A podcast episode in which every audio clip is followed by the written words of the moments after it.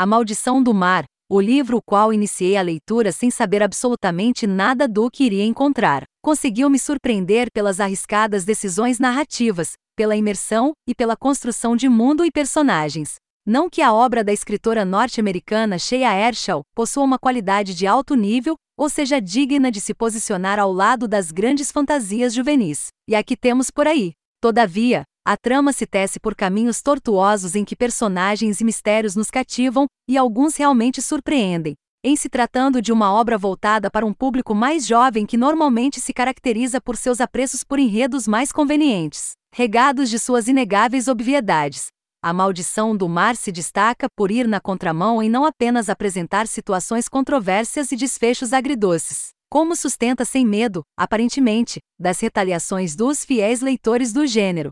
Sem entrar em grandes detalhes para evitar os temidos spoilers, devo dizer que, por ser um livro corajoso, o romance fantástico de Herschel muito me agradou. Gosto de autores, as que se arriscam, que fogem do comodismo e que vão além do previsível, por este motivo, o livro acima mencionado provavelmente sofrerá por nadar contra a maré e se posicionar como algo fora da caixinha, tendo assim grandes chances de desagradar uma boa parcela dos leitores. Com um enredo em volta de assassinatos de garotos que aparecem mortos em alto mar, vítimas dos espíritos vingativos de três bruxas outrora assassinadas neste mesmo local, entrega a princípio mais do mesmo, se desenvolvendo através de aparentes clichês dos romances sobrenaturais sucessos da década passada.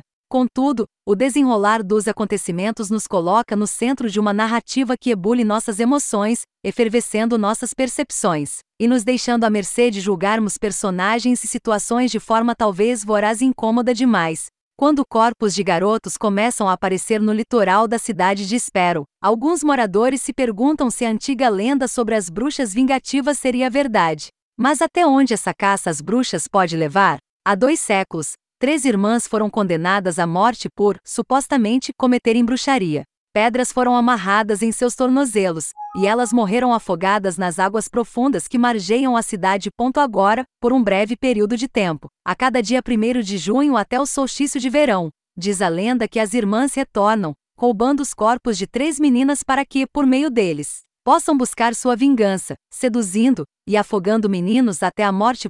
Como muitos habitantes locais, Bot conhece a lenda de cor. Mas, neste ano, quando a cidade se prepara para o anual retorno das irmãs, um rapaz desconhecido, Bo Carter, chega à cidade buscando suas próprias respostas.